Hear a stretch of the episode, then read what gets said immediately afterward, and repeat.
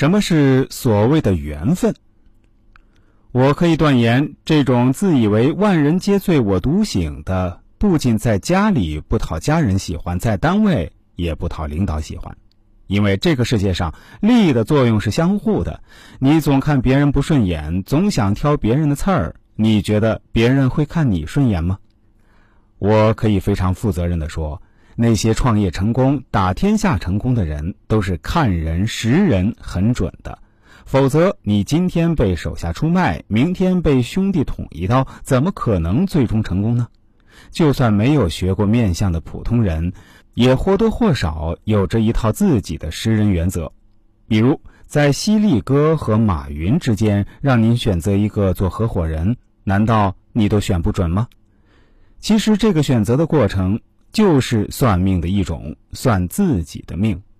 当然，这个例子有点极端。实际上，很多时候我们是需要在类似马云和马化腾这样同级别的人之间选择合作人。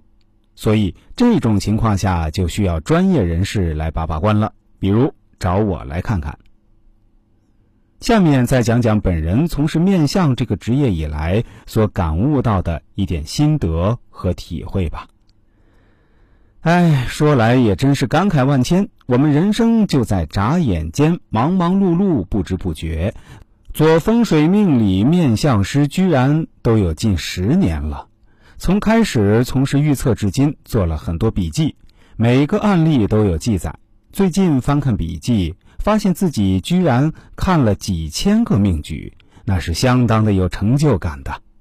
当然，这个是一个过程，刚开始只是兴趣，然后不断学习、接触各个理论派系，与同道切磋，请教各位老师，继而不断的实践，总结经验。在不断的点滴积累中，发现经验真的很重要。理论永远都应该与实践相结合，才能发挥最大的作用。人世间最珍贵的是感情，最难捉摸的也是感情。从易学的角度解释，所谓缘，就是两个人生命磁场的五行波的磁性共振、共感应。单个的人是个旋转的磁场体，社会的人形成了庞大的立体的大能量场。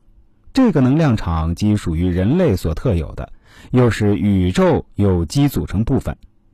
每个磁场体在这个大磁场运行的时候，都会遇到和自己的磁性共振、共感应的其他磁体，相互吸引。这在两性之间便是感情，也是缘。最近遇到很多大龄青年案例，所谓大龄就是三十五岁还未婚。